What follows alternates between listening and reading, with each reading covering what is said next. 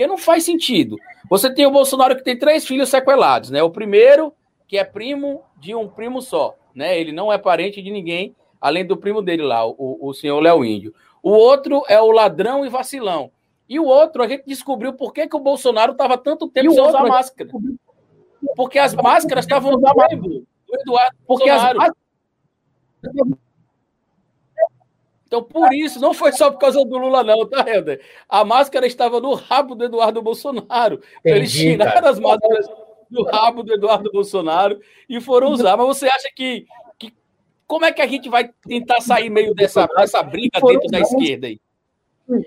Olha, cara, é, até vendo aqui um comentário do coach de esquerda que está sempre com a gente também, tá em vários canais aí, que ele faz um elogio que é muito importante é, sobre o Carlito, que é primeiro convencer a pessoa de votar. Porque essa história antipolítica que veio com a Lava Jato, é, você você tira, né? Você Aproveitar tira e fazer a propaganda aqui do meu livro, é. Bora Votar, tá disponível, tá, gente? Na Amazon e no site da Cotter. Você desestimula, é isso aí, tem que fazer. Cotter também, meu livro tá lá. Amanhã vai ser pior. Não, não, não deixem de, de comprar os dois juntos de uma vez só. Pronto, já resolve aí. Dá uma força para mim e pro Carlito. Mas desestimula o cara de votar. 30% não foi. Com papo de, ah, mas é, todo mundo é igual, tudo faz a mesma moeda, né? Que assim, já, já tem uma outra história também, né? Ah, mas o. É, tá fazendo polarização com o Bolsonaro. Isso aí é obrigação de quem tiver no jogo democrático fazer polarização com o Bolsonaro. Fazer polarização com o Bolsonaro é obrigação. Você tá com um governo que, ah, mas não é fascista, não dá para chamar assim. Cara, não tem a regra BNT para fascismo. Você tem várias formas de fascismo.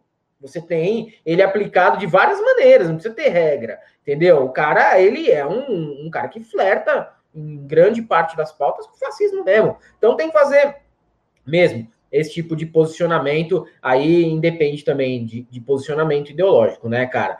Mas o, é, essas, essas declarações do Ciro, eu realmente acho que não, não fazem sentido, não, não, não são necessárias, na minha visão, né, cara? Eu acho o Ciro um ótimo quadro, um cara super preparado, um cara inteligente, um cara que eu admiro, mas que se perde muitas vezes no próprio discurso.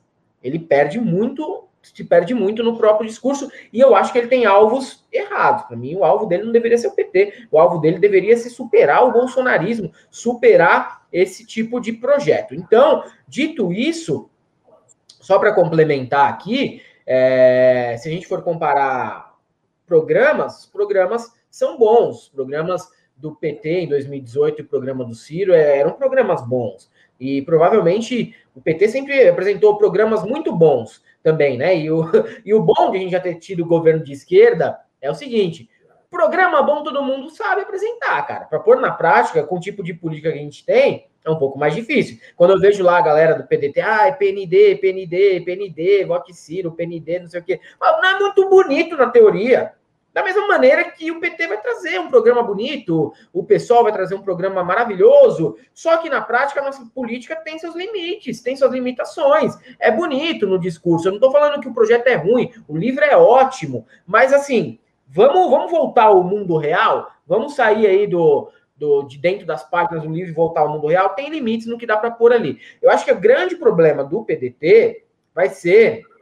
É, ter a base de apoio que o Partido dos Trabalhadores já tem organicamente, que são as, as, centrais sindicais, são os movimentos sociais que estão historicamente com eles e que o PDT, infelizmente, foi perdendo é, a proximidade com, com o passar dos anos. Queira ou não, o, o PDT hoje tem um terço de gente que é de direita lá dentro.